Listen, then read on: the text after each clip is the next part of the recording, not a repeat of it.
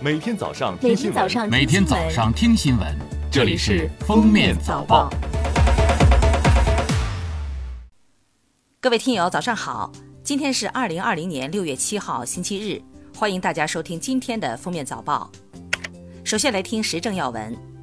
六号，国家公务员局发布消息，中央机关及其直属机构二零二零年度公务员考试录用、公开遴选和公开选调面试工作将于近期陆续启动。具体面试方式、时间安排和有关事项将在各单位面试公告上公布。今年一月，国考笔试成绩和合格分数线公布，受疫情影响，各部门面试时间纷纷延后。日前，国家卫生健康委发布《二零一九年我国卫生健康事业发展统计公报》显示，居民人均预期寿命由二零一八年的七十七岁提高到二零一九年的七十七点三岁，孕产妇死亡率从十万分之十八点三下降到十万分之十七点八，婴幼儿死亡率从千分之六点一下降到千分之五点六。二零一九年全国医疗卫生机构总诊疗人次达八十七点二亿人次，二零一九年居民到医疗卫生机构平均就诊六点二次。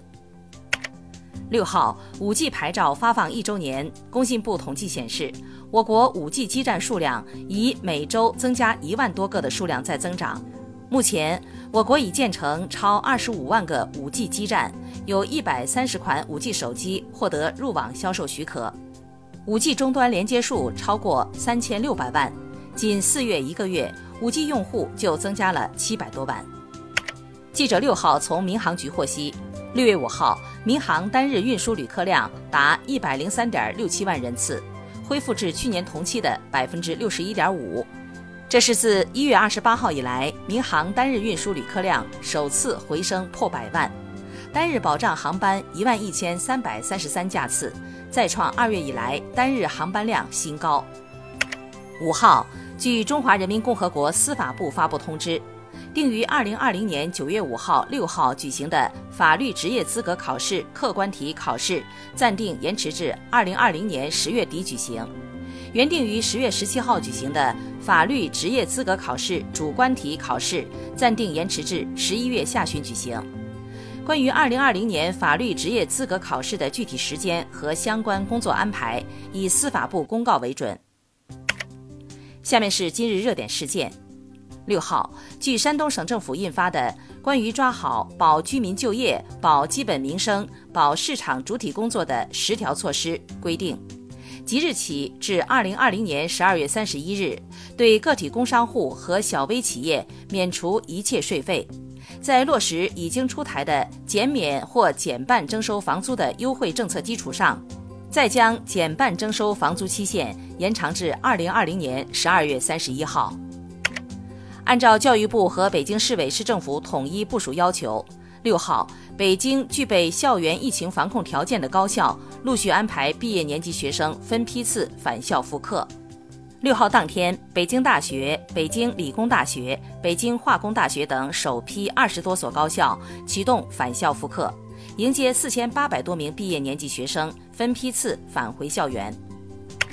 六号下午，中国足协公布对陶强龙、刘祝润、彭浩、任立浩、韩东、何东海六名国青球员的处罚决定。上述球员因严重违反国家队疫情防控规定私自外出，在队伍内部造成了不良影响，取消其征调进入国家各级国家男子足球队的资格，并禁止参加中国足球协会举办的比赛六个月。最后来听国际要闻。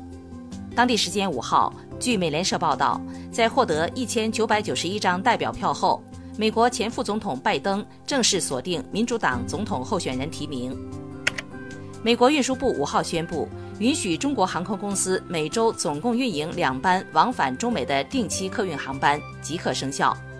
美国运输部表示，根据中国民航局四号发布的关于调整国际客运航班的通知。美国每家航空公司从六月八号起，每周可运营一班往返中国的客运航班。此前，美联航和达美航空公司已向中国民航局申请复飞中美航线。鉴于此，美国运输部决定修改三号发布的禁令，允许中国航空公司每周总共运营两班往返中美的客运航班，与中国民航局批准的美国航空公司运营航班数相当。据美媒报道，美国明尼阿波利斯市议会已同意禁止警察在执法过程中使用膝盖限制和锁喉动作，但这项禁令还需要得到法院批准。据调查，自2015年以来。明尼阿波利斯市警方使用类似将膝盖压住嫌疑人颈部的动作至少二百三十七次。感谢收听今天的封面早报，明天再见。本节目由喜马拉雅和封面新闻联合播出。